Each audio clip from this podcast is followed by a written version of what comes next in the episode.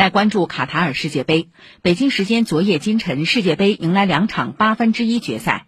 范加尔率领的荷兰队较为轻松地以三比一战胜美国队，成为第一支晋级卡塔尔世界杯八强的队伍。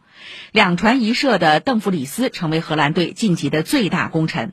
而随着独苗美国队的离开，来自中北美及加勒比地区的球队已经全部出局。另一场比赛中，阿根廷队以二比一战胜澳大利亚队，挺进八强。这场比赛是梅西职业生涯的第一千场比赛。上半场，他也收获了个人在世界杯淘汰赛的首粒进球。我们来听五星体育广播记者亚东的评述。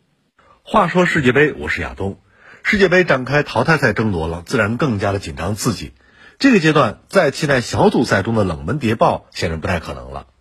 两场比赛，荷兰没有了全攻全守。倒是范加尔式的防守反击按住了年轻的美国队，而阿根廷队同样比分拿下澳大利亚，真的要感谢一千场先生梅西。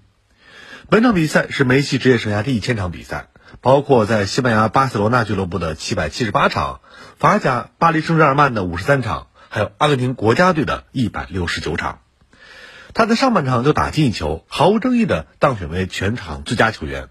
梅西已经八次在世界杯上当选全场最佳，这项纪录也超越了葡萄牙球星 C 罗的七次。而梅西在世界杯上的九个进球，也超越了球王马拉多纳还有 C 罗世界杯进球数八球。当然了，C 罗的世界杯之旅还在继续。周三凌晨对阵瑞士，两个人的隔空数据之争必定还将继续。这场比赛是梅西在世界杯的第二十三场比赛。二十三场比赛，梅西打进九球，助攻七次，制造了十六个进球，也追平了马拉多纳的数据。球王马拉多纳一共参加了二十一场世界杯的比赛，打进八球，助攻八次，为阿根廷也制造了十六个进球。一千场比赛，梅西打进七百八十九球，助攻三百八十五次。现在，梅西距离马拉多纳的高度只差一座大力神杯。如果阿根廷能够在随后比赛里面击败荷兰，那么阿根廷将会闯入四强，上半区的另外一支南美球队巴西也非常有希望进入四强。这支巴西被公认是本届世界杯的头号夺冠热门。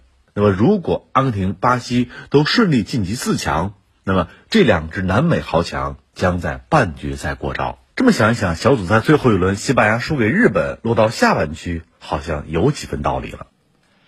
今天夜间和明天凌晨，卡塔尔世界杯八分之一决赛将迎来两场焦点战：法国队迎战波兰队，英格兰队对阵塞内加尔队。